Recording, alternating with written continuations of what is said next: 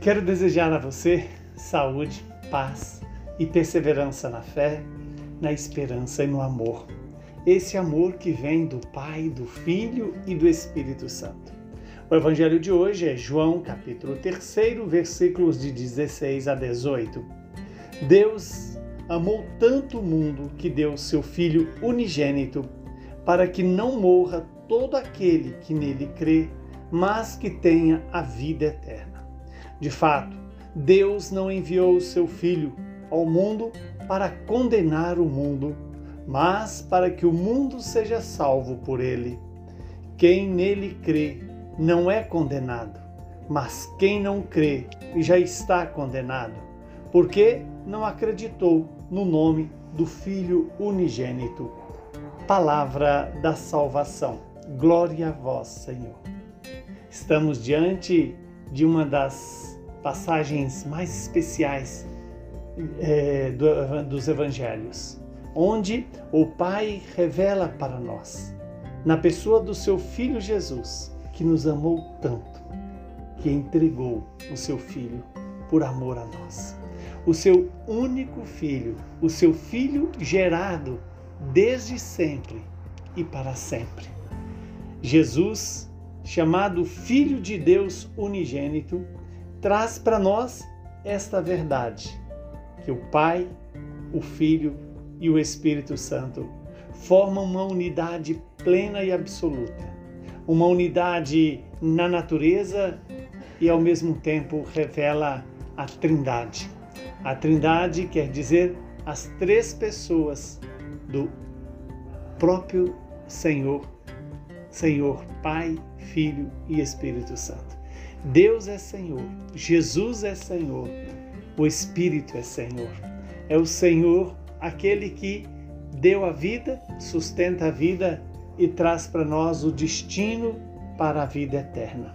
Estamos diante de um evangelho em que Jesus diz para mim e para você que ele é o filho unigênito dado por, pelo Pai, pela força do Espírito Santo. Deus não enviou Jesus para condenar o mundo, mas enviou para salvar o mundo, quer dizer, para dar ao mundo a vida eterna em Deus, a vida eterna com Deus. E diz a palavra para que o mundo seja salvo. Qual é a exigência que o Senhor faz de mim e de você? A exigência do Senhor é que nós creiamos. Diz a palavra, né? Quem crê no Filho não é condenado, mas quem não crê já está condenado, porque não ter fé é se autodeterminar para a morte eterna. Não ter fé significa é, não ter a comunhão com o Pai, o Filho e o Espírito Santo. E Deus trouxe, deu a nós Jesus Cristo encarnado para revelar-nos esse mistério da Santíssima Trindade.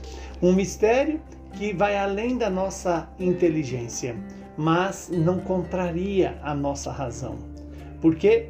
Porque a unidade, que é própria da simplicidade, faz presente para nós o único Deus que se revelou no Antigo Testamento a Moisés como aquele que é único, misericordioso, aquele que traz para nós o sentido da nossa vida. Nós que nascemos não para a morte, mas para a vida eterna. Hoje o Senhor, então, nos traz essa beleza desse mistério. A igreja nos ensina que é do Pai, revelado no Filho, pela força do Espírito, que temos a vida e a vida eterna. Vejamos que o Evangelho é claro para nós, né? Quem nele crê não é condenado, mas quem não crê já está condenado porque não acreditou no nome do Filho unigênito. Veja que a palavra unigênito é, é uma palavra composta de dois termos gregos, né? É, que expressa a unidade e a geração plena. Nós somos criados, os anjos são criados, mas o Filho é gerado desde sempre e para sempre.